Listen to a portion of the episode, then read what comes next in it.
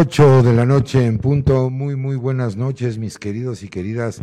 Qué gusto saludarlos. Yo soy Carlos Esquivel Acroa, con el gusto de siempre de saludarlos y pues recibirlos como ustedes se merecen en este su programa Angio TV, hoy con la emisión número vigésimo tercera, la transmisión 23 en forma ininterrumpida. Muchísimas gracias por el privilegio de su atención, donde quiera que usted se encuentre, si va rumbo a casita, si sigue en la oficina, a lo mejor está en el auto, donde quiera que reciba esta transmisión, sean ustedes bienvenidos. Hoy, con un programa muy bonito que lleva por nombre o por título Congestión Venosa Pélvica.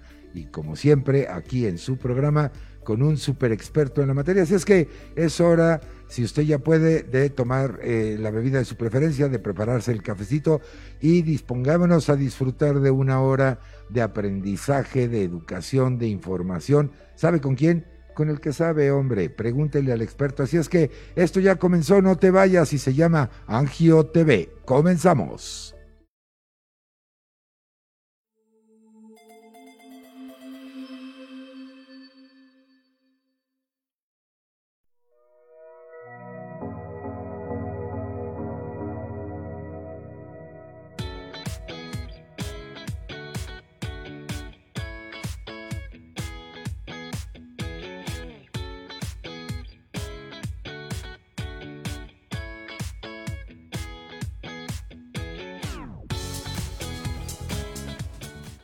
Bueno, pues ya estamos de regreso aquí en Angio TV, saludando a los buenos amigos, a las amigas, a los colegas, a todo nuestro público maravilloso que siempre nos acompaña en esta cita nocturna de programa. Recuerden que este programa está hecho por ustedes, para ustedes, pero sobre todo con ustedes, en nombre de este gran equipo de profesionales de la comunicación digital pues agradecemos el que nos acompañen y mando un saludo a todos ellos donde quiera que se encuentren. Yo estoy solito aquí en el estudio, entonces creo que me puedo, me puedo quitar un poco el, el cubrebocas, no hay que dejar de usarlo, acuérdense esto salva vidas y salva la nuestra, así es que ahí está la recomendación. A la distancia yo le pido al ingeniero Junior a ver si me puede dar el regreso de imagen del, de la transmisión que estamos viendo aquí en mi monitoreo, miren nada más el dedo más rápido de la botonología por internet ya lo hizo. Muchísimas gracias, ingeniero Junior, y a todo nuestro equipo de producción que ya está preparadísimo, listo, dispuesto para recibir sus comunicaciones a través de nuestras redes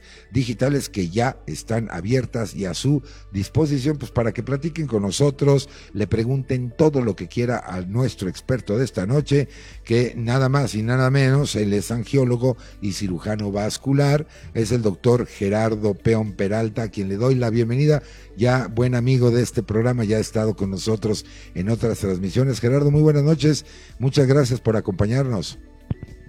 Hola, buenas noches, como siempre, un placer para mí estar contigo y con todos los amigos de Angio TV.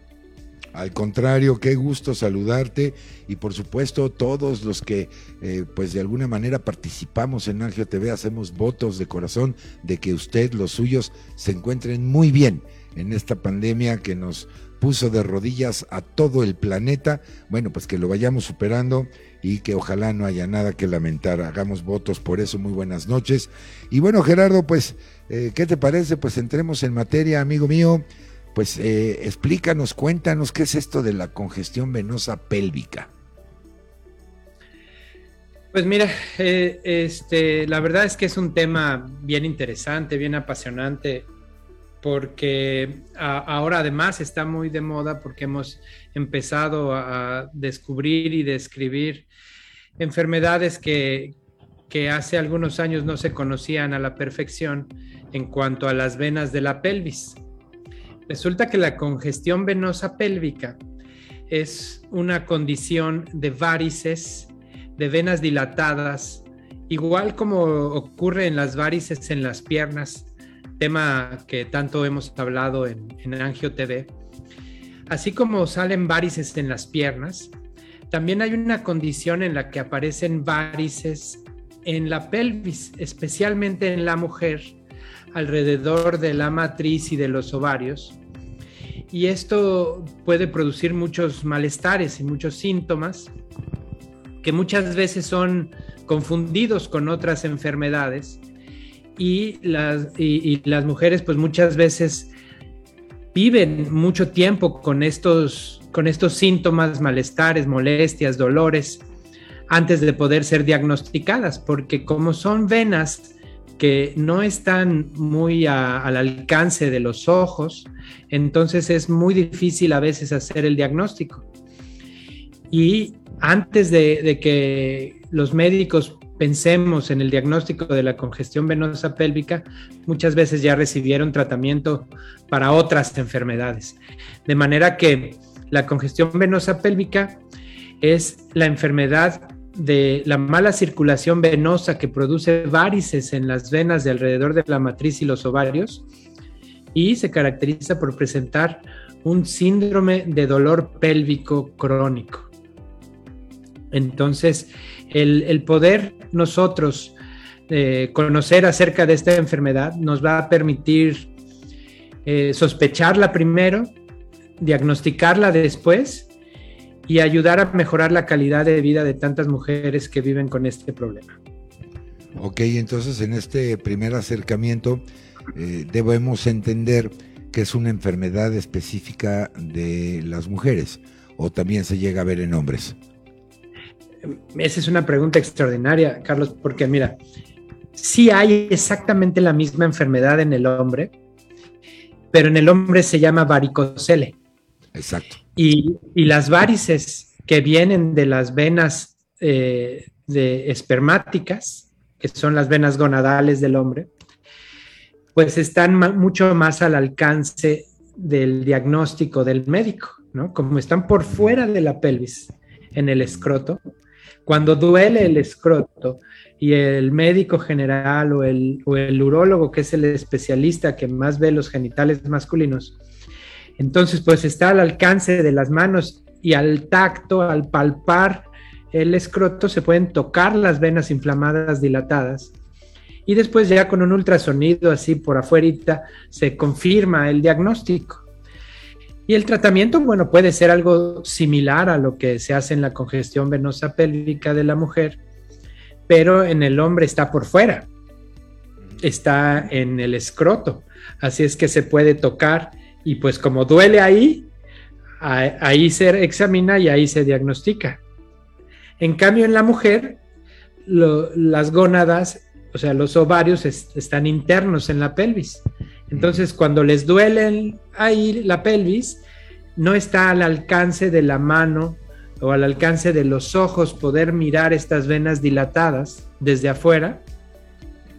Y por eso es, es muy fácil que el diagnóstico eh, se, se, equivoque y que se piense en otra cosa, ¿no? Entonces, antes de pensar en las varices, pues se piensan en, colitis, en enfermedades pélvicas inflamatorias, hasta, eh, en otro tipo de, hasta apendicitis, ¿no? Pero digo, como esto es un dolor crónico, pues a lo mejor en el episodio agudo puedes pensar en una apendicitis, pero estas mujeres muchas veces se caracterizan porque tienen dolores de más de seis meses de evolución.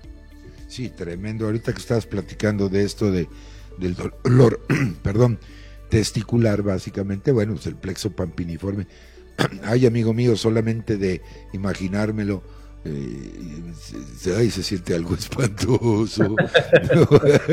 y creo que todos los caballeros que, no, que nos acompañen esta noche creo que coincidirán conmigo en esta, en esta sensación. Aprovecho para saludarlos, ya se están haciendo presentes nuestros amigos de la audiencia, porque acuérdense que si no nos sentimos huérfanos de su cariño, nos deprimimos y pues entonces ya no nos divertimos tanto. Así es que comuníquense por lo menos para saludarlos, para saber que también están, están bien. ¿Cómo andamos en términos de prevalencia, mi querido doctor? Eh, numeralia a nivel internacional, lo tenemos medido. ¿Qué tan frecuente es este cuadro? Pues mira, eh, en México no tenemos números exactos de, la congestión venosa pélvica. Se, hacen tratamientos para esto en algunos centros, yo creo que se cuentan con los dedos de las dos manos los centros en donde se tratan estas condiciones y también el diagnóstico pues muchas veces es probable que pase desapercibido. Sin embargo, debe ser muchísimo más frecuente de lo que se trata. Para darnos una idea, la enfermedad eh, eh, venosa crónica, ¿no? Lo hemos platicado en otros, eh, en otros momentos en Angio TV, puede ser tan frecuente como como 7 de cada 10 pacientes que entran a un consultorio médico por cualquier razón. ¿no? Eso en las piernas. La enfermedad venosa crónica tiene una prevalencia más cercana al 70% en México, de acuerdo a algunos estudios de prevalencia. Eh, en Estados Unidos podemos eh, consultar algunos datos que el dolor pélvico crónico es más o menos del 2 al 5% de la consulta ginecológica general. Y eso más o menos nos lleva a, un número de, casi 10 millones de mujeres en Estados Unidos tienen dolor pélvico crónico. Obviamente no todas las mujeres que tienen dolor pélvico crónico tienen congestión venosa pélvica, ¿no? Muchas tienen otras causas de dolor pélvico. El problema es que eh, muchas veces se acostumbran a vivir con este dolor. Existen algunos estudios que dicen que de esos 10 millones de mujeres en Estados Unidos que sufren dolor pélvico crónico, 7 millones de ellas no van a, buscar ayuda médica, sino que se van a, a ir acostumbrando al dolor. Y más o menos de todas las que consultan, como el 60% no encuentran una explicación al dolor pélvico crónico. Y ese es uno de los principales problemas del dolor pélvico crónico, que muchas veces no se encuentra la causa. O sea, además de la colitis y de la, salpingitis y de la enfermedad pélvica inflamatoria, pues tenemos que empezar a pensar que las mujeres que tienen este problema pueden estar cursando con inflamaciones venosas que a veces, aunque saltan a los ojos, pues no se piensan como causa de, del dolor. Sin embargo, ya haciendo un interrogatorio más dirigido, ya pudiéramos ir encontrando otros datos clínicos que nos, que nos hagan eh, pensar en que este dolor crónico puede ser causado por congestión venosa.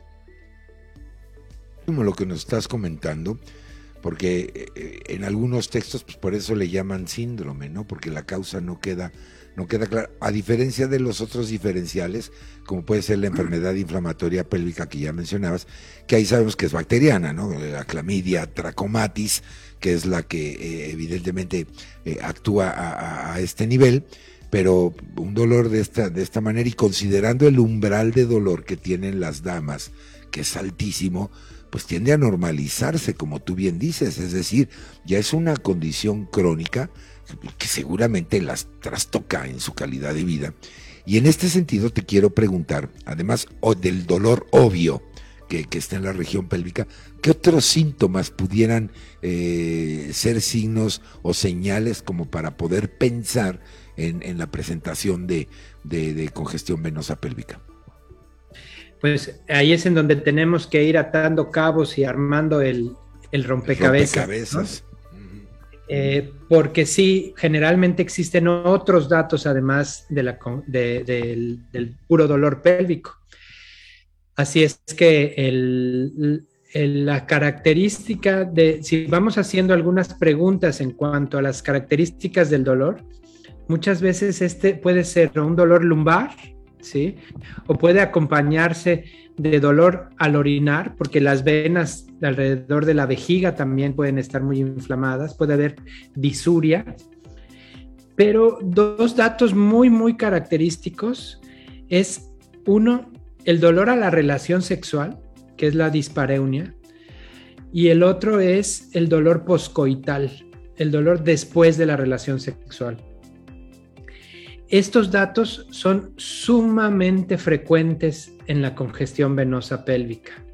El eh, sin embargo, no es algo que ni se interrogue directamente de manera eh, habitual, y no es algo que la paciente comparta generalmente de manera habitual en el interrogatorio o en la plática con el médico.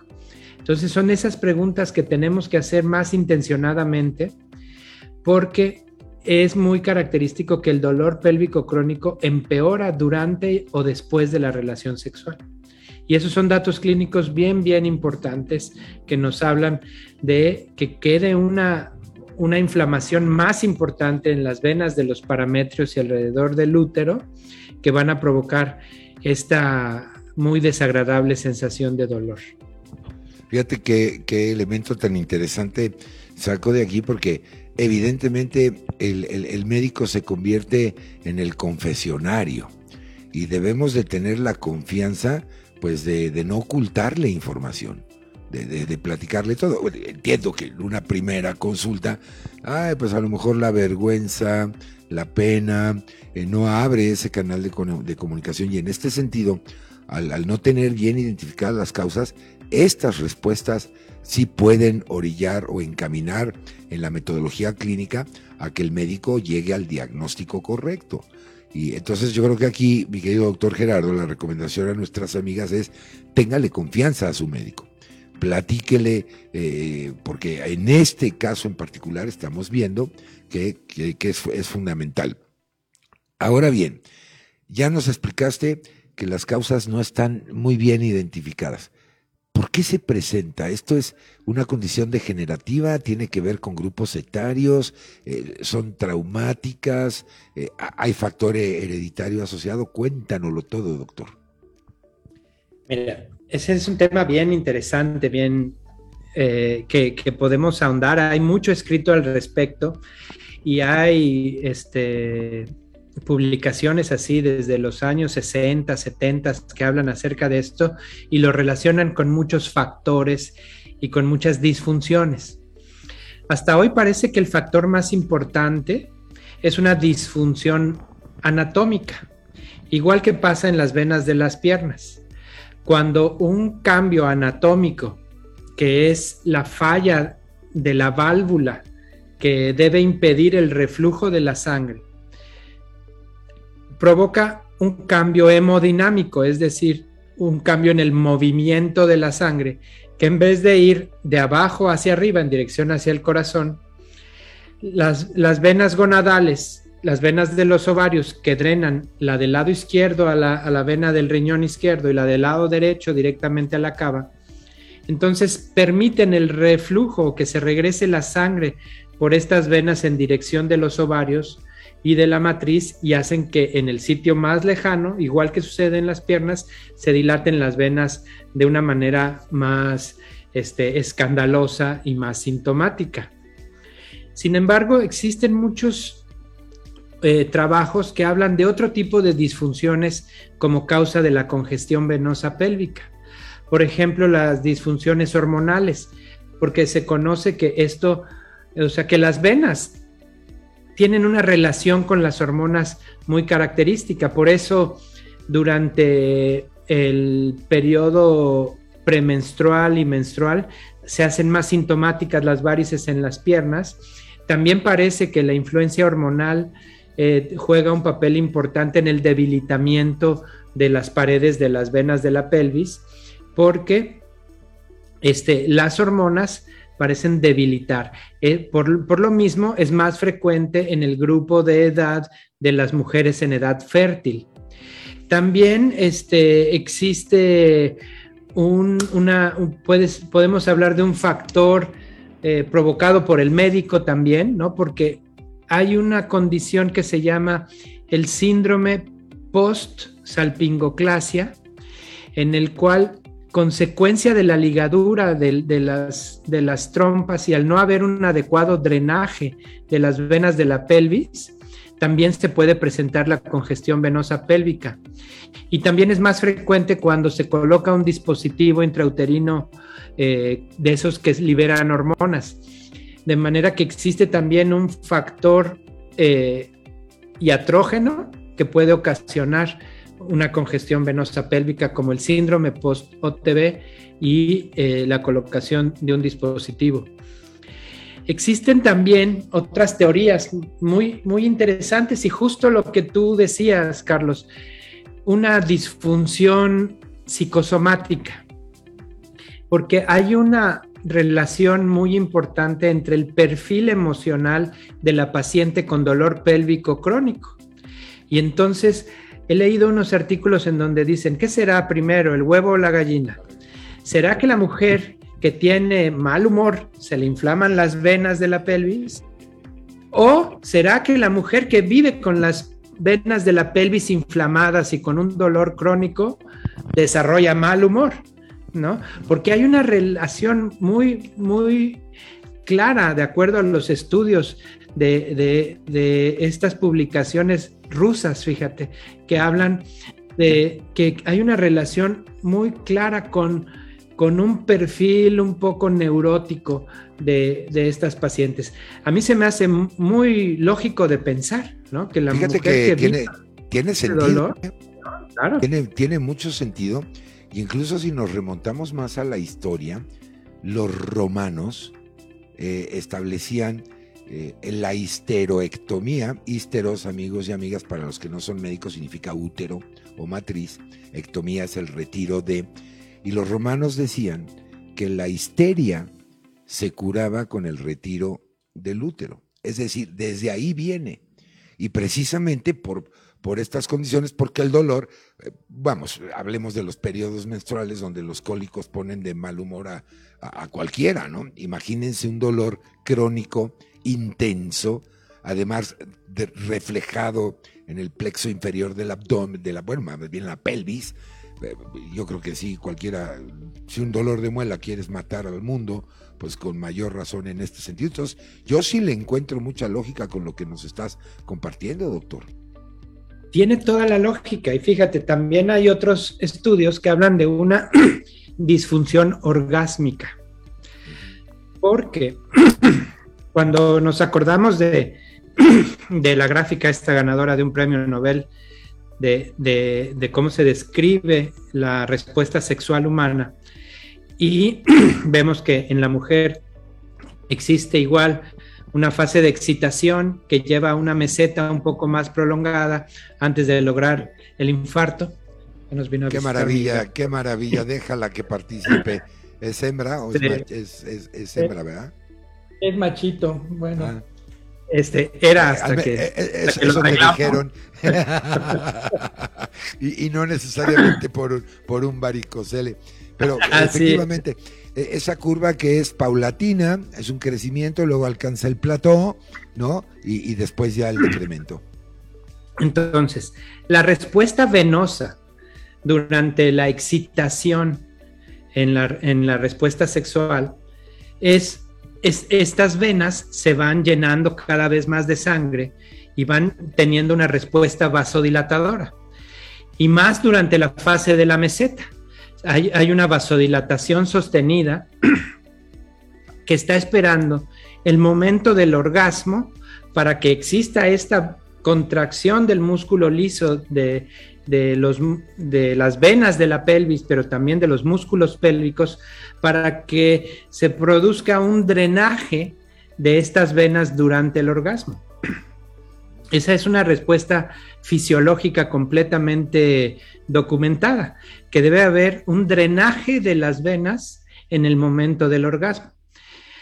Y se ha relacionado que las pacientes que no logran tener orgasmos durante sus relaciones sexuales tienen una mucho más alta frecuencia de congestión venosa pélvica, cada vez porque están teniendo vasodilatación, teniendo una congestiones de las venas y no logran drenar este, estas venas en el orgasmo. Y el vivir con dilataciones, dilataciones, dilataciones de las venas de, las de la pelvis y no lograr durante los orgasmos una buena este, drenaje de estas venas, entonces, pues me imagino que también debe repercutir en lo que hablábamos de la calidad de vida y por qué se llama histeria ese tipo de, neurosis, ¿no? Y, por qué los tratamientos que han habido para la histeria, ¿no? Que eran a base de lograr orgasmos, ¿no? Este, De manera que es otro de los factores, otra de las disfunciones que se ha relacionado con la congestión venosa pélvica. No me gustaría que se, que se resuma esta patología a pensar nada más que es una enfermedad de mujer insatisfecha o, de, tener un pensamiento así de, limitado, sino que solamente estamos hablando desde un punto de vista científico de factores que se pueden sumar y provocar la dilatación de las venas de la pelvis, ¿no? Este, en donde lo que, como decía yo al principio, la disfunción más importante o que debemos nosotros tratar con más especificidad es la disfunción anatómica. Cuando hay un cambio en las válvulas de las venas, de las venas, de, las válvulas de las venas gonadales, o un vencimiento de las válvulas de las venas hipogástricas, de las venas ilíacas internas y que tengan un reflujo hacia las venas de los parametrios. Entonces, esas disfunciones, cuando nosotros las podemos tratar, podremos impactar importantemente en la calidad de vida de, estas pacientes. Por supuesto, resulta eh, fundamental lo que el doctor nos acaba de comentar, de que esta no es una entidad exclusivamente asociada a la sexualidad o una enfermedad de tipo eh, sexual. Eh, hay una relación y la encontramos en el análisis, como lo hacemos en AngioTV, eh, con el rigor científico de poder entender la fisiología de qué es lo que está sucediendo. Pero además esto, en estos anorgasmos, pues también permea la calidad de vida de la pareja, porque evidentemente la pareja puede caer eh, en una situación de, que siente que no está complaciendo a, su compañera y entonces vuelve un círculo pernicioso sin pensar que ahí hay, que acudir al especialista, ¿no? Déjame preguntarte, porque tú sabes que el uso del control natal de la anticoncepción a base de esteroides, pues es muy frecuente en las damas, ¿no? Ya hablábamos del dispositivo. Y, bueno, sabemos que los esteroides sexuales, los estrógenos, particularmente el 17 beta estradiol, la progesterona o algunos polímeros de la, de la progesterona, pues adelgazan los endotelios vasculares, las capas de recubrimiento, y a lo mejor una dama que ya tiene un uso crónico de esto, o sobre todo que en grupos etarios de, jóvenes que, tienen miedo de acudir a la asesoría del ginecólogo porque generalmente es conocido de los papás y, no quieren ir a hablar de anticoncepción por todo lo que esto implica, pues eh, pueden caer a lo mejor en tu opinión a desarrollar esta congestión venosa pélvica por ese uso tan, tan grande. Leía yo una estadística nacional y hablamos que antes del primer embarazo promedio hay un uso de hasta de 15 años de anticoncepción antes y me, parece dramático, doctor. Sí, desde luego. De, hecho, también es parte del tratamiento farmacológico de la congestión venosa pélvico la inhibición estrogénica. o sea, eh, se ha utilizado también medroxiprogesterona para aliviar los síntomas de la congestión venosa pélvica mediante la inhibición estrogénica. Entonces sí, definitivamente existe un, un componente hormonal. Además, es una entidad prácticamente desconocida en la mujer posmenopáusica.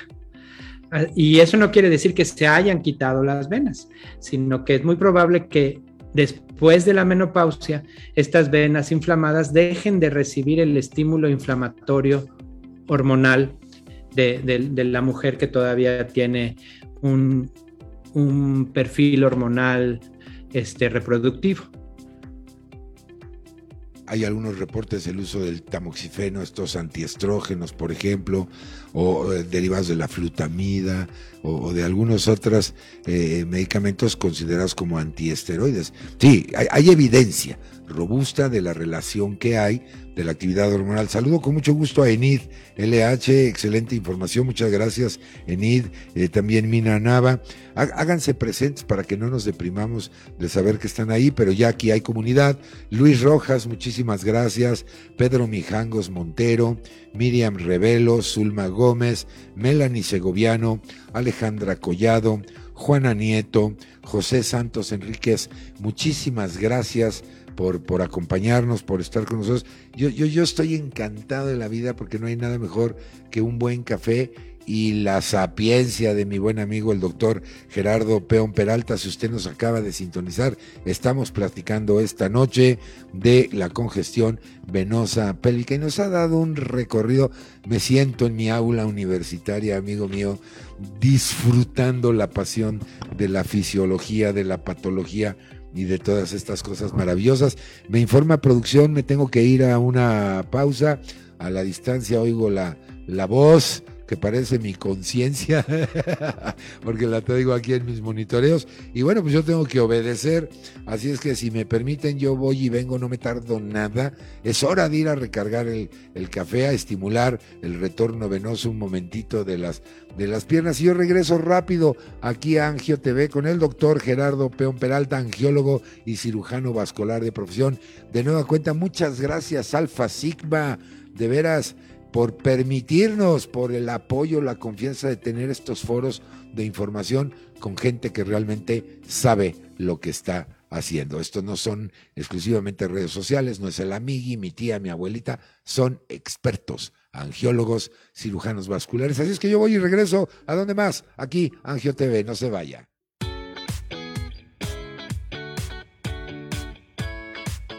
Angio TV es el único programa de TV especializado en angiología en México.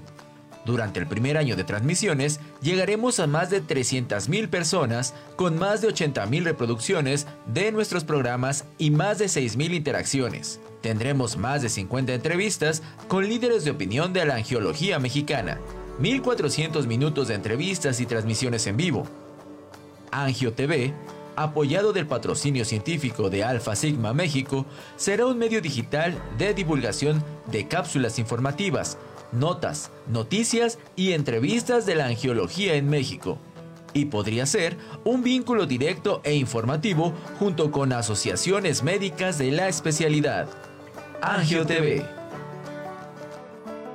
Alpha Sigma. Trabajamos con pasión. En Spotify ya están disponibles los nuevos episodios de Angio TV. Escúchalos ahora.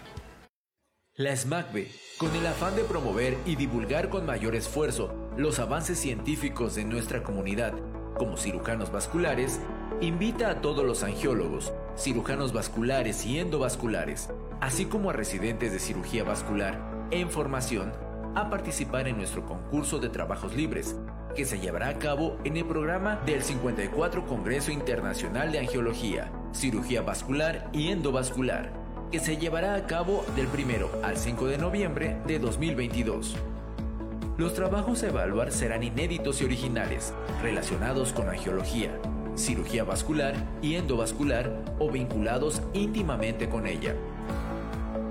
Para más información visita www.smacbe.org.mx Da clic en 54 Congreso Vascular 2022 y verás las convocatorias para trabajos de ingreso, trabajos libres, convocatoria pósters, convocatorias videos. Administraciones MACBE 2022.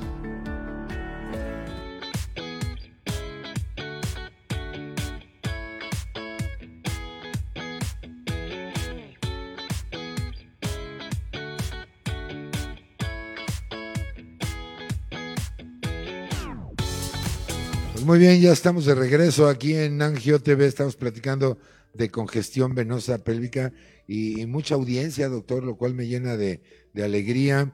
Eh, Yolanda Pérez Verdiguel, Yolita, eh, si me permite decirle así al, aire, un gran abrazo, qué gusto que estés con nosotros.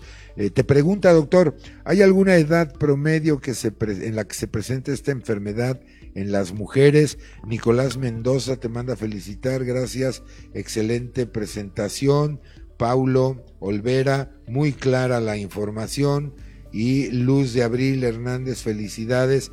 Y bueno, acuérdese, siéntese con confianza porque de repente los médicos andamos volando con terminajos domingueros, si usted me permite la expresión. Si algo en el lenguaje técnico no queda claro, hágamelo saber y nosotros con muchísimo gusto se lo aclaramos, aunque sea en una manera mucho más sencilla. Para eso estamos. Pero a veces los médicos de repente volamos, ¿no, mi querido doctor? Entonces, ¿cuál es la predisposición en, en el grupo etario?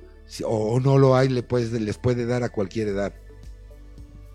Bueno, la, la, respuesta es que puede dar en cualquier edad, pero sí hay un grupo de edad de más frecuencia.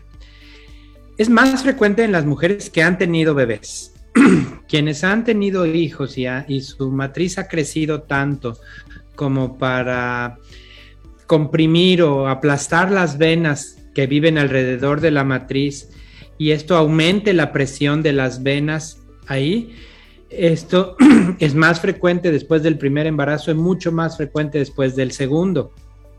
Y así la, la, la, frecuencia va aumentando con el número de embarazos.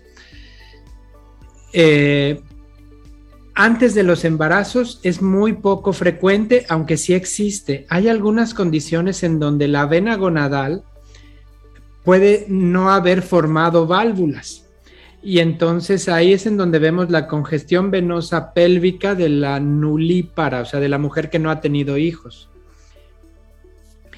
Y eh, por lo general son pocos los casos que hay después de la menopausia, porque ya cuando no hay un factor hormonal que inflame más las venas, estas venas empiezan a, este, a perder inflamación eh, de manera continua. De manera que entre los 35 y los 50 años, que es por lo general la edad en que las mujeres ya tuvieron a sus hijos y antes de la menopausia, es el grupo de edad más frecuente.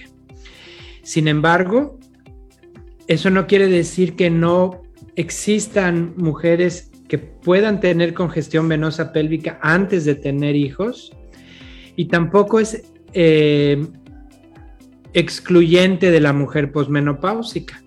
También existen algunas mujeres de edad más avanzada que desarrollaron sus varices durante los embarazos y el tratamiento se pospone por algún motivo generalmente diagnóstico, o sea que no se sabía que estaban sus venas y las diagnosticamos hasta después de la menopausia. Así es que el grupo de edad más frecuente es entre los 35 y los 50 años, aunque eso no excluye a mujeres más jóvenes o de edad más avanzada.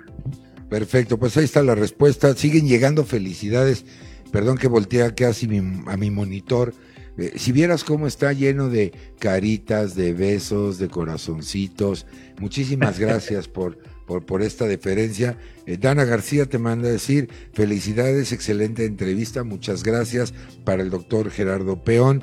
Y bueno, sí, traes taquilla, doctor, lo cual, lo cual me, encanta. Qué gusto, la taquilla es de Angio TV, es un producto que han ustedes madurado y que han logrado todo este éxito que tienen. Te agradezco mucho tu comentario, pero es porque contamos con el aval técnico tanto de la Sociedad Mexicana de, Angiología, de Cirugía Vascular y Endovascular, como por supuesto del público y por supuesto de los expertos que siempre nos, acompañan. Entrémosle ahora un poco, doctor, al diagnóstico. además ya hablamos de anamnesis, que significa interrogatorio de lo que la paciente le dice al médico, platícanos la metodología para, para decir, sí, usted tiene congestión venosa, qué herramientas, qué, protocolos, cuéntanos.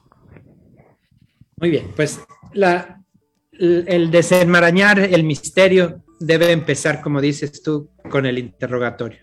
La, las preguntas adecuadas y la exploración física que, que complementa a, a la historia clínica eh, son lo fundamental, ¿no? Para sospechar la congestión venosa pélvica, primero tenemos que armar esto que nos platiquen una historia de un dolor pélvico crónico, eh, dolor poscoital, dispareunia, dolor durante o después de la relación sexual. Y en la exploración física, eh, dos cosas. Varices atípicas. Varices atípicas quiere decir que no es la localización más frecuente. Eh, lo típico de las varices en las piernas es que vengan de las venas afenas que son las principales venas superficiales. Y cuando refluye de las venas internas a las venas superficiales la sangre, se presentan típicamente las varices de las piernas como ramas de la vena safena. Sin embargo, estas venas de la pelvis tienen conexiones hacia venas de, de las piernas a través de las venas glúteas, y a través de las venas que se llaman pudendas que drenan la sangre de los genitales externos. De manera que encontramos varices vulvares, varices que están en los labios mayores de los genitales externos de las mujeres, varices inguinales que están más pegadas hacia, hacia los labios y hacia la región inguinal, varices en la cara posterior del muslo, varices glúteas, ¿sí? Varices que no están en una topografía típica, de manera que dolor pélvico crónico, dolor poscoital, este, dispareunia, este, y varices atípicas, ese es el cuadro clínico. Ya con esta sospecha, estamos obligados ahora a documentar que estas varices que vemos afuera en lugares eh, infrecuentes y que el dolor que vive adentro de la pelvis está causado por venas varicosas, grandes venas dilatadas que viven alrededor de la matriz y los ovarios. Habitualmente en las piernas el diagnóstico lo hacemos con un ultrasonido que ponemos por encima de la piel y podemos ver de dónde vienen las venas. Sin embargo, el ultrasonido cuando lo hacemos a través del abdomen no es muy fácil ver esta región porque está en una situación profunda alrededor de la matriz. Si son mujeres muy delgaditas, pues a lo mejor sí podemos ver las venas este, alrededor de la matriz, pero no es lo habitual. El ultrasonido a través del abdomen, llamamos el ultrasonido transabdominal, se necesita una destreza especial de parte de quien haga el ultrasonido y que las características anatómicas de la paciente sean así más breves para que se puedan ver las venas a través del abdomen. De manera que la mejor manera de ver las venas eh, que están alrededor de la matriz es con un ultrasonido pero transvaginal. Así como lo hacen los ginecólogos, para ver la matriz y los ovarios y que pueden así ellos medir el engrosamiento del endometrio, el tamaño de los ovarios, es la ventana transvaginal. Cuando se pone el, transductor del ultrasonido dentro de la vagina para ver desde el fondo de la vagina hacia el interior de la pelvis, esa es la mejor ventana que nos permitirá ver las venas que viven alrededor de la matriz. Desde luego que también hay que sospecharlo, ¿no? Porque ese es un estudio que normalmente se utiliza para ver a la matriz y a los ovarios. Entonces, si quien hace el estudio entra y solamente busca la matriz y los ovarios, puede pasar desapercibidas estas grandes venas dilatadas.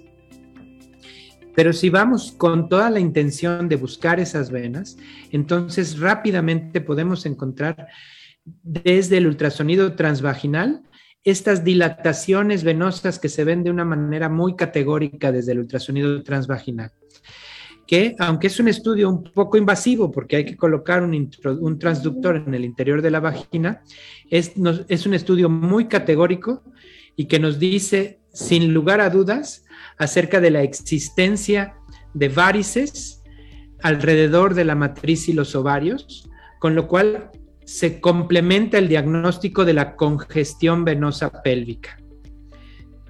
El siguiente paso sería saber de dónde vienen estas venas. Exacto, es decir, hay que hacerle un poco al detective y, detectar correctamente la ruta que tú bien has, apuntado. Dispaurenia, para nuestros amigos de la audiencia, es dolor durante la relación sexual. Ya, ya nos había explicado el doctor. Déjame preguntarte algo, porque hay por ahí alguna, no sé si llamarle especulación o, que haya evidencia. Eh, sabemos que, por ejemplo, en el embarazo, eh, las venas que no pulsan, las que pulsan son las arterias, pero hay una característica muy interesante que le llaman el frenito uterino, que estas venas de repente tienen pulso, cuando, que, es una, una condición asociada al embarazo. Se sabe que cuando hay congestión venosa o cuadros inflamatorios de los vasos, puede llegarse a detectar este pulso. La pregunta concreta sería si a lo mejor a través del tacto vaginal se pudiera, como suele suceder, detectar este frénito o definitivamente no existe en la congestión venosa? No, sí existe, claro que sí se puede llegar a detectar el pulso y lo vemos en el ultrasonido. Correcto. Este, cuando tenemos el ultrasonido y buscamos este, el efecto Doppler, eh, que, que, es mirar con colores el movimiento de la sangre, vemos que el flujo de las venas pélvicas se convierte en una cosa así muy turbulenta y podemos encontrar flujo pulsátil precisamente de ese frémito uterino. en el tacto vaginal es muy difícil, la verdad es que, eh, bueno, no es parte de, la exploración angiológica habitual el tacto vaginal, pero eh, lo que se pudiera encontrar en la mujer con congestión venosa pélvica es dolor en, el, eh, en la palpación de los fondos de saco, ¿no? O sea, en, el fondo de la vagina debe ser una situación dolorosa que es lo, mismo que, produce el dolor durante la relación sexual. Entonces sí, en, el ultrasonido se ve ese gran flujo turbulento de la sangre en las venas alrededor del útero y eh, esas venas, esas varices que provocan la congestión pélvica, deben tener su origen. Bueno, en cuatro puntos pueden venir esas venas dilatadas, pueden estar originadas de cuatro puntos anatómicos. Las dos venas gonadales, las dos venas ováricas o las dos venas hipogástricas. Las dos venas ováricas la del lado izquierdo viene del riñón del lado izquierdo, de la vena del riñón del lado izquierdo. Y la gonadal derecha, la ovárica derecha, viene directamente de la cava. Entonces, de manera ideal, pues también esto se pudiera tratar de documentar con el ultrasonido. Y si no vienen de las venas de los ovarios, pueden venir de las venas eh, hipogástricas, o sea, de las venas ilíacas internas, que drenan eh, la sangre venosa de la pelvis.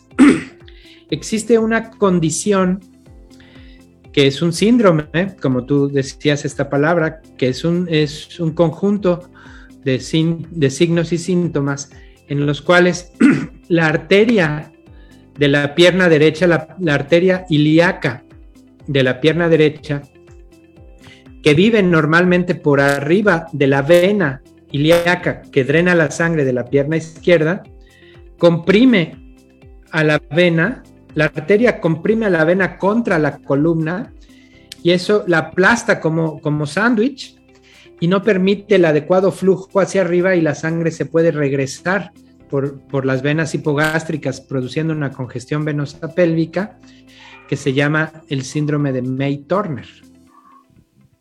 Entonces, este, ese es otra causa frecuente de congestión venosa pélvica. Cuando existen algunas eh, alteraciones anatómicas, como esa de May Turner, que pueden provocar dilatación de las venas. Existe otra también, que es eh, lo que se llama el síndrome del cascanueces. El síndrome del cascanueces es una compresión de la vena del riñón izquierdo. Mira qué curioso. La vena mesentérica, que es, perdón, la arteria mesentérica, que es la que lleva la sangre a los intestinos y nace de la aorta, normalmente sale en un ángulo de 45 grados. Y en, en el ángulo que se forma la salida de esta arteria, en la axila de esa arteria, por ahí pasa la vena del riñón izquierdo. De manera que si el ángulo en el que nace la arteria mesentérica es más estrecho, entonces la vena del riñón se aplasta y como ya no puede ir la sangre del riñón hacia la cava, se regresa por la vena ovárica hacia la pelvis y es otra de las causas de una alteración anatómica que puede producir dilatación de las venas pélvicas. Y esto es muy, muy, muy importante tratar de documentarlo en el diagnóstico para que en el tratamiento podamos ofrecer la corrección de estas eh, anormalidades de la anatomía vascular. Perfecto, ahorita le vamos a entrar a la cuestión del tratamiento porque ya me están preguntando cuál es el tratamiento. Luz de, Abril Hernández, gracias, te manda a felicitar. Paulo Olvera tiene una pregunta para ti, doctor, que dice, ¿hay alguna escala que los ginecólogos o médicos de primer contacto pudieran utilizar para hacer un escrutinio? Me imagino que debe ser una escala del dolor, quiero, quiero yo pensar. ¿Tienes alguna opinión al respecto? Y bueno, me siguen llegando Mildred Peralta, excelente información. Y Nicolás Mendoza nos pregunta el tratamiento vascular de la congestión venosa. Ahorita le entramos a eso, Nicolás. ¿Hay esta escala, doctor? Pues mira, este, el, dolor es una es, un síntoma muy difícil de medir, ¿no? Existen las escalas análogas del dolor, en donde el paciente se puede identificar con algunas este, imágenes de, que reflejan dolor, pero la verdad es que es una cosa muy subjetiva. Y el dolor pélvico crónico es un dolor que las mujeres muchas veces se han acostumbrado a vivir con él.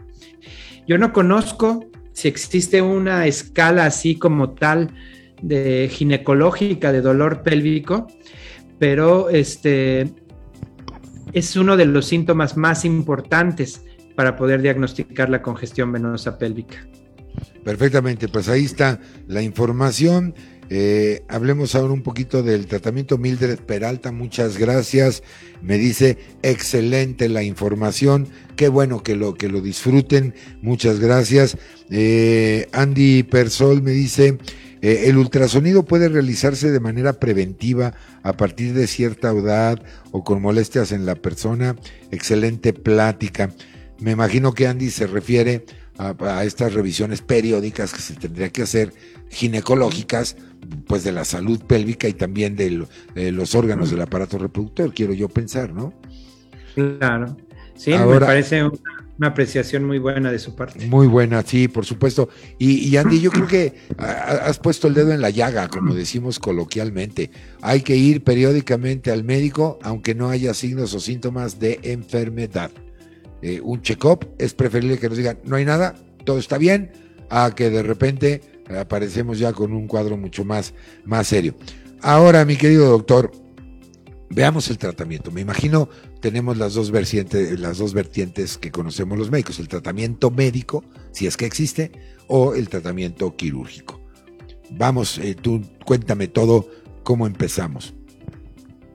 Pues sí, mira, la historia del tratamiento médico de la congestión venosa pélvica es que ha sido manejada con muchos agentes. Eh, con esto de, de la idea de la relación con el sistema nervioso, eh, existen algunos estudios que manejan la congestión venosa pélvica con fármacos antineuríticos. Entonces, podemos encontrar trabajos que los manejan con carbamazepina, con imipramina, ¿sí? Este, para calmar un poco el sistema nervioso y dicen que tiene buenos resultados. Eh, también existe se, han tratado con, hormonales, ¿no? Hablamos, hablábamos que existe un componente hormonal que favorece la, la, inflamación de las venas, así es que tratamientos que bloquean a los estrógenos, como el tamoxifeno, también se ha utilizado para manejar el dolor pélvico. Eh, existen tratamientos con antiinflamatorios, ¿no? Eh, hay estudios con ibuprofeno, con aspirina, con naproxeno. Y lo bueno de esto es que son efectivos en el control del dolor. Lo malo es que solamente controlan el dolor mientras se tome el desinflamatorio. Con el advenimiento de los fármacos venoactivos, que son el tratamiento médico de los síntomas de las varices en las piernas, existe un, sinnúmero de, de estudios que nos hablan que es muy efectivo el tratamiento médico con las medicinas que usamos para desinflamar las varices de las piernas.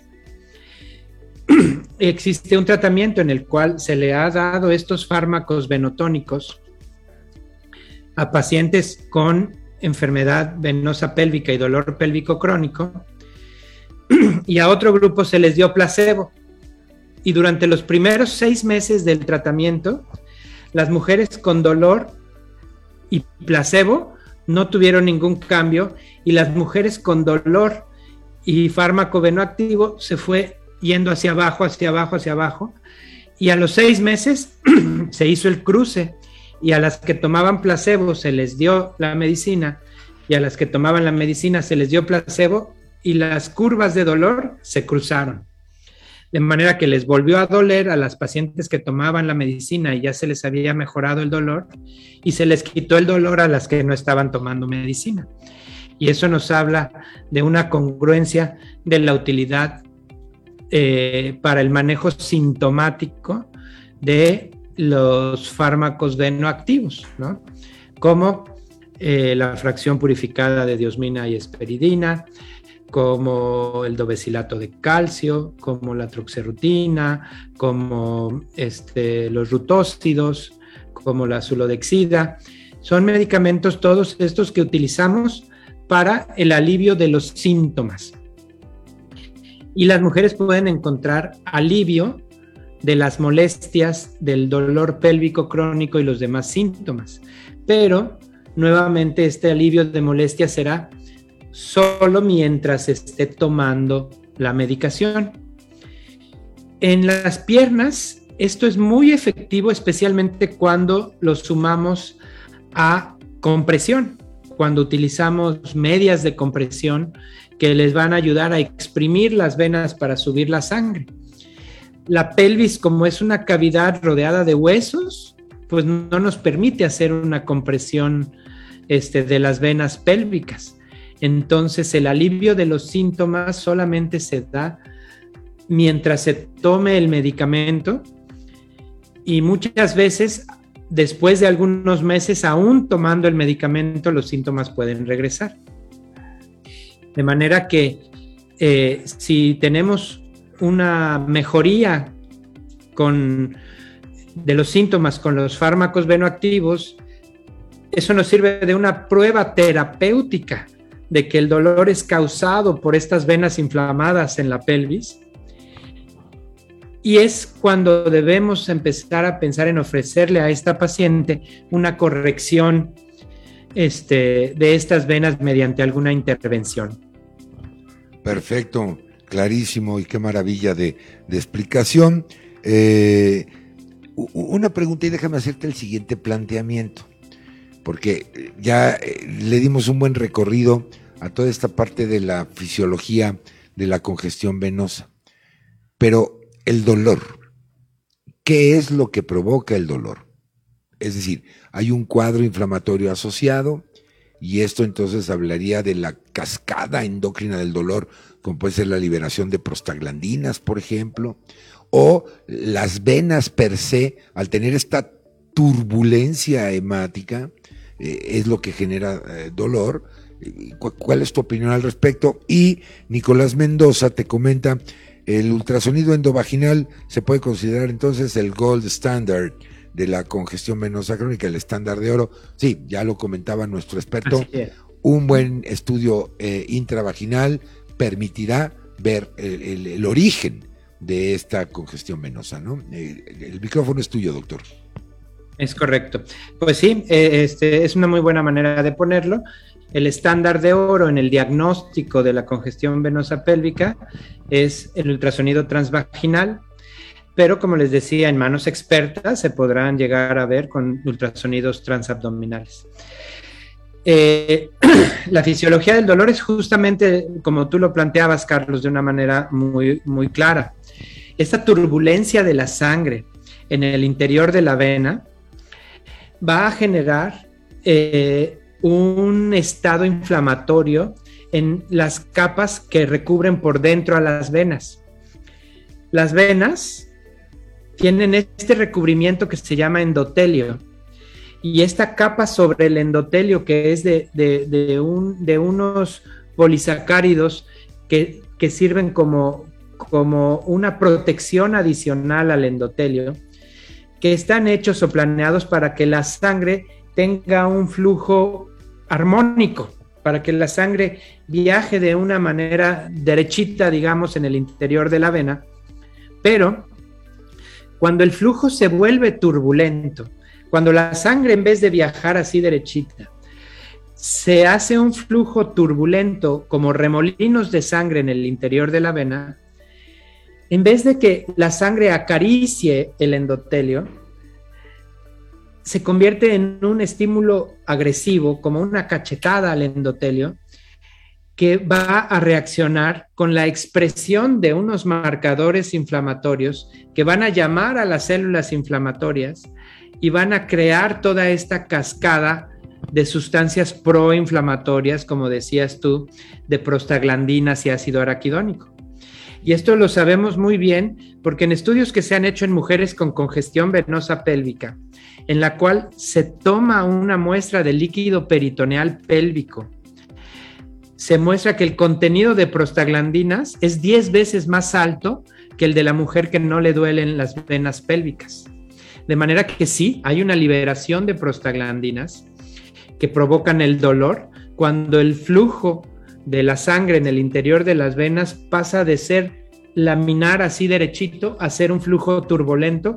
Eso es lo que desencadena la cascada inflamatoria y la liberación de todas estas sustancias proinflamatorias, incluso protrombóticas. ¿no? Es muy difícil encontrar trombosis en las venas pélvicas, pero también puede suceder. Si existe una inflamación crónica y repetida, también se pueden, se pueden llegar a encontrar incluso la formación de coágulos en las venas pélvicas. Qué maravilla de explicación, Gerardo, porque me, has hecho recordar como cuando uno se avienta en un tobogán.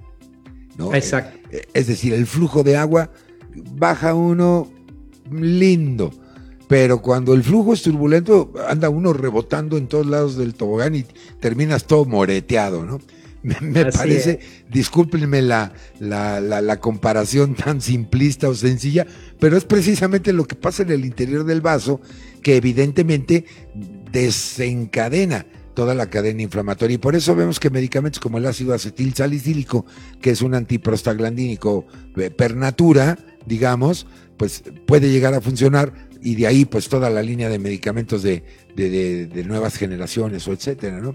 Interesantísimo lo, que, lo que estamos eh, platicando eh, en este sentido. Ahora, ya tienes un paciente ya diagnosticado, ya le hicieron el, eh, pues una buena consulta, su, su diagnóstico por ultrasonido, tiene congestión venosa, se le manda su tratamiento. ¿Qué sigue después?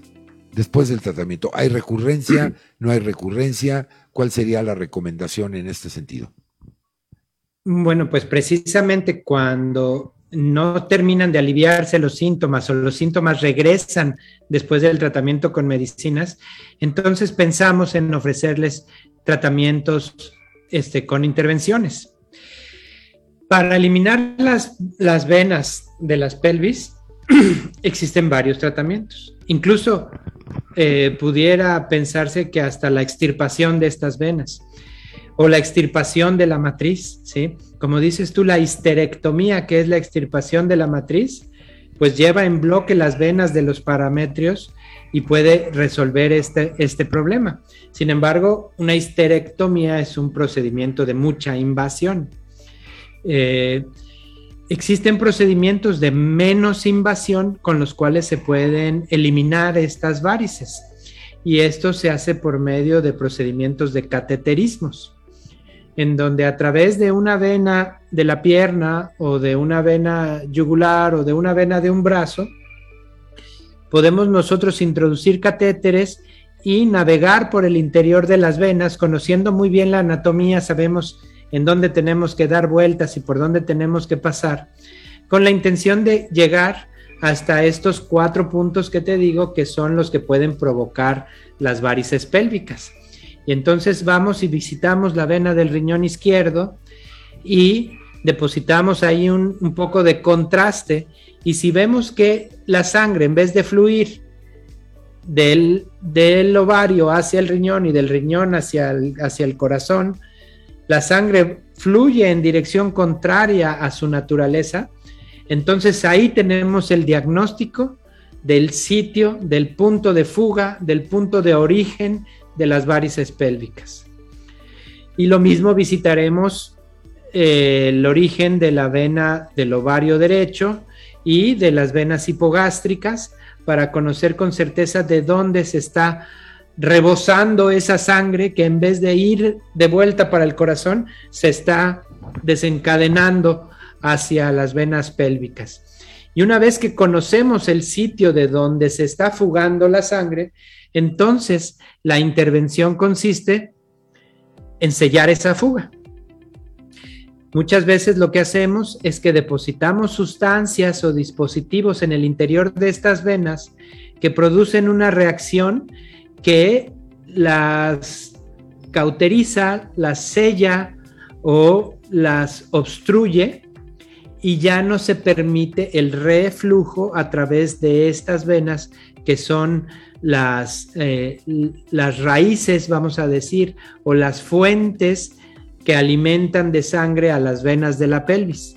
Y cuando nosotros a través de esta punción en el brazo, en la yugular o en la femoral, hemos logrado sellar el punto de fuga que permite el flujo contrario de la sangre, entonces esas venas de la pelvis automáticamente pierden la presión, pierden el flujo turbulento y se acaba el problema inflamatorio y el dolor crónico. Perfecto. Pues qué, maravilla. Y es así como, es así como logramos, ¿sí? De verdad, impactar en la calidad de vida de estas pacientes. Sin duda.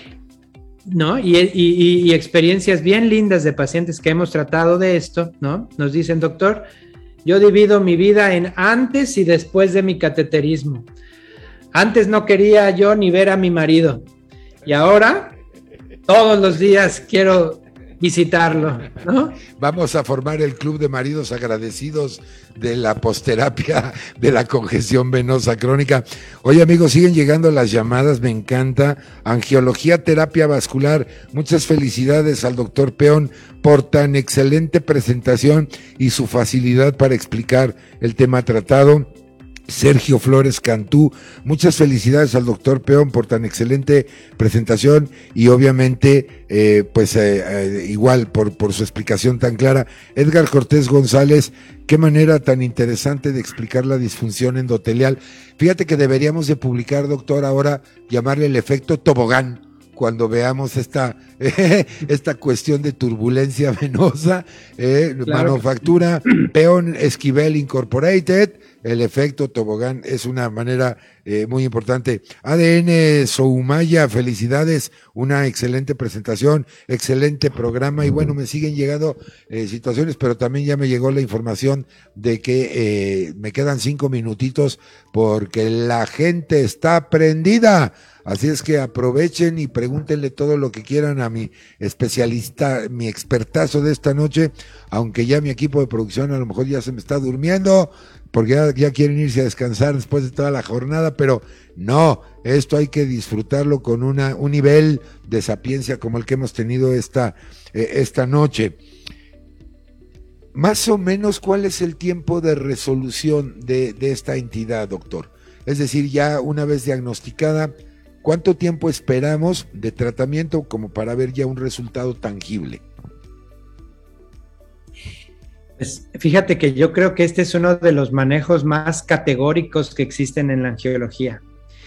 La embolización de las varices pélvicas es un procedimiento de muy poca invasión, de una recuperación muy rápida, ¿no? Si acaso uno o dos días presentan un coliquito menor como de regla, y después, adiós síntomas. Tengo pacientes que a los dos días de, después de la embolización ya estaban en Disney subidas en la montaña rusa. es un procedimiento que permite una recuperación rapidísima porque no hay lesión, no hay cortada. Y, este, y el beneficio es inmediato, porque desde el momento mismo que se eh, obstruye eh, la alimentación de la sangre en un sentido contrario de las varices pélvicas, entonces desde ese momento la paciente tiene una mejoría muy categórica. Y la recurrencia de las varices pélvicas después de la embolización es mínima, es mínima. Hablan de un porcentaje de recurrencia menos del 1%. De manera que la gran mayoría de estas pacientes tienen un beneficio rapidísimo y muy categórico. Se cura este problema. Eso me parece un comentario muy pertinente en, el sentido de que, claro, con el diagnóstico correcto, con el tratamiento adecuado, esta congestión venosa pélvica es historia. Y usted recuperará, obviamente, su, su calidad de vida ya no querrá, eh, ya querrá ver a su marido, por supuesto, y, todos felices y, contentos. Pero, pero otra vez, amigo, amiga, la recomendación es no se automedique. Eh, un dolor pélvico no es cosa menor. Entonces no es nada más de que tengo un dolorcito y ya me tomé el analgésico que me recomendaron al médico. Pregúntele al que sabe, al experto, el personal capacitado, entrenado para salvaguardar su salud. No es tan difícil.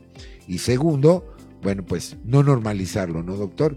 De acostumbrarnos, vemos pacientes que comentan que siempre han sido estreñidas, por ejemplo, traen su laxante en la bolsa ya como una parte rutinaria, pues lo mismo aplica para, para estos trastornos eh, pélvicos en, el caso de las, de, de las damas, ¿no? Entonces, eh, ahora, y esta me parece que es una pregunta que, que tiene lógica.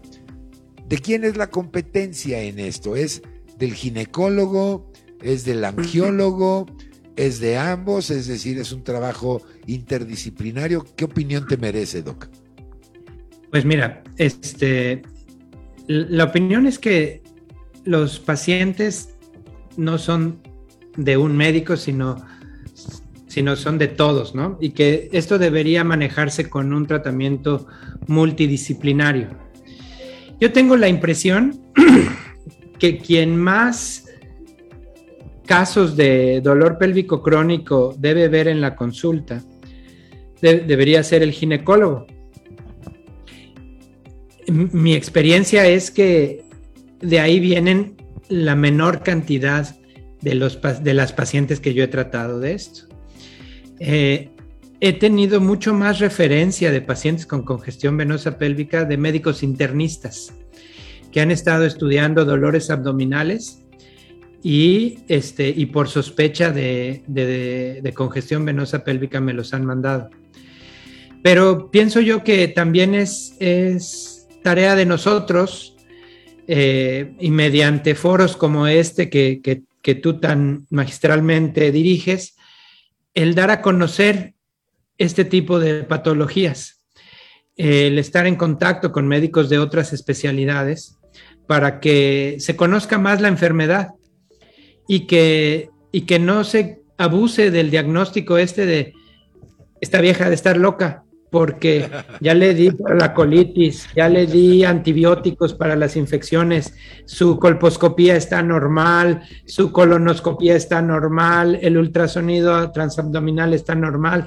Esta mujer está loca, está, está inventando sus síntomas. ¿Sí? Por eso. Quiere llamar, quiere llamar la atención, ¿no? Quiere llamar la atención, no tiene nada, ya le hice de todo y no tiene nada, ¿no? Pero hay que voltear a ver a las venas pélvicas, ¿sí? Sí. Este, y, y esto es competencia del angiólogo, el tratamiento, pero es de todos los médicos el diagnóstico. Sí, correcto. Yo creo que los médicos no poseemos, por más que tengamos un área disciplinaria de expertise, pues eh, el, el trabajo en equipo, la referencia, la multidisciplina, la interdisciplina, en pleno siglo XXI, ya es una realidad, es una necesidad. Ya esos tiempos donde el médico del barrio o el médico familiar veía de todo, pues ha ido cambiando y eso se llama mejora, superación académica. Mi queridísimo doctor, ha sido un privilegio platicar contigo y, bueno, ya nos vamos. Eh, no sin antes agradecer el favor de tu atención a pesar de tu agenda tan complicada, que siempre estás dispuesto a venir a ilustrarnos y a, hacernos pasar un rato súper agradable. Tu conclusión final, tu reflexión, tu recomendación y por supuesto tus datos de contacto por si alguna persona de nuestra audiencia quiere consultarte, quiere recibir una asesoría. Adelante, doctor Gerardo Peón Peralta, y muchísimas gracias de nueva cuenta por haberme acompañado en esta maravillosa transmisión número 23 de Angio TV. Pues eh, al contrario, Carlos, para mí es, es, siempre un privilegio poder tener la oportunidad de platicar contigo y con, y con el auditorio. Estoy muy contento con la respuesta que hemos tenido de la audiencia. Yo soy el más agradecido por esta oportunidad. Este, agradecido también con los comentarios del, del auditorio. Este, y siempre el tener la oportunidad de darle promoción a la especialidad y de dar a conocer las enfermedades de la circulación es para mí este pues eh, una caricia ¿no? entonces muchísimas gracias a ti muchísimas gracias Angio TV muchísimas gracias a los patrocinadores Alfa Sigma a, la doctora Lecuona al, doctor Miguel este, a, a, los directivos de Alfa Sigma por este trabajo que tienen y este compromiso que tienen con la educación médica continua, que estoy seguro que permea en la calidad de vida de los pacientes. Muchas gracias, muchas gracias Carlos y qué bueno, qué bonito estar con, contigo otra vez. No, al contrario, ha sido delicioso y de todo corazón te agradezco tus palabras al decir que dirijo magistralmente esta transmisión. Te lo aprecio mucho viniendo de alguien del, del, de, de, la probada sapiencia y conocimiento que has manifestado. Tus datos de contacto, doctor. Finalmente, ¿dónde te pueden localizar? ¿Alguna página, algo? Pues bien, bienvenidos. Este, yo, yo vivo y trabajo en la ciudad de Mérida, en Yucatán. Trabajo en la clínica de Mérida, así se llama el hospital en donde yo estoy, en el consultorio 527. Ahí están mis datos en la página de internet, se llama doctorgerardopeón.com y en, y en las redes sociales igual, este, en Facebook, en Instagram, tenemos ahí este, alguna presencia. Bienvenidos todos. Pues ahí está ya eh, la información de este tema tan importante que abordamos esta noche, congestión venosa crónica con el doctor Gerardo Peón Peralta, en donde ha sido un privilegio eh, escucharlo. Y sabe que hemos visto eh, los expertos, los realmente expertos, además del gran bagaje de conocimientos que tienen, la calidad humana.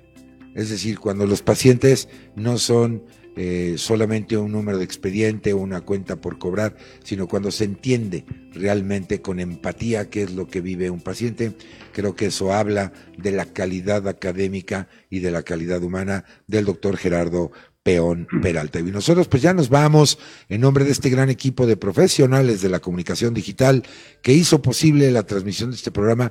Muchísimas gracias al, al licenciado Alfonso Nolasco, creador, comandante, capitán en jefe de este concepto llamado Angio TV. Por supuesto a la confianza y al apoyo incondicional de nuestra superempresa 2021 Alfa Sigma. Muchas gracias por la confianza y claro, nuestro maravilloso cuerpo colegiado que da el aval científico de lo que aquí se platica, la Sociedad Mexicana de Angiología, Cirugía Vascular y Endovascular. Muchas gracias a todos, al equipo de producción, a ustedes, por supuesto, por eh, tomarse una hora, un poquito más de, de, su noche para venir simplemente a informarse a aprender, porque lo que pretendemos en este programa es llevar educación confiable, sustentada, con evidencia técnica y proveniente de expertos como el doctor Gerardo que nos acompañó esta noche. Nosotros ya nos vamos, eh, no sin antes decirle, mire, vamos a taparle la vía al, al virus, es muy fácil, no dejemos que entre en nuestro cuerpo, no dejemos que sale o que salga si ya lo tenemos. Y esto, esta barrera se llama cubrebocas. Así es que la pandemia todavía no se acaba. Yo los invito a que lo sigamos usando. Mire, ya me lo voy a poner porque ya me voy. Ahí está ya. Me protejo yo y protejo a los demás. Además, por supuesto, de la vacunación y de todo esto, las medidas sanitarias. La pandemia todavía no se acaba. Vamos a seguirnos cuidando, mis queridos y mis queridas amigos y amigos. Y bueno, pues que tengan una maravillosa noche, que descansen. Yo me voy con un gratísimo sabor de boca, como siempre, que platico con este monstruo, si me permite respetuosamente la expresión de la angiología, como lo es el doctor Gerardo Peón. Que mi Dios me los bendiga hoy y siempre. Nos vemos. Hasta la próxima. Muy buenas noches.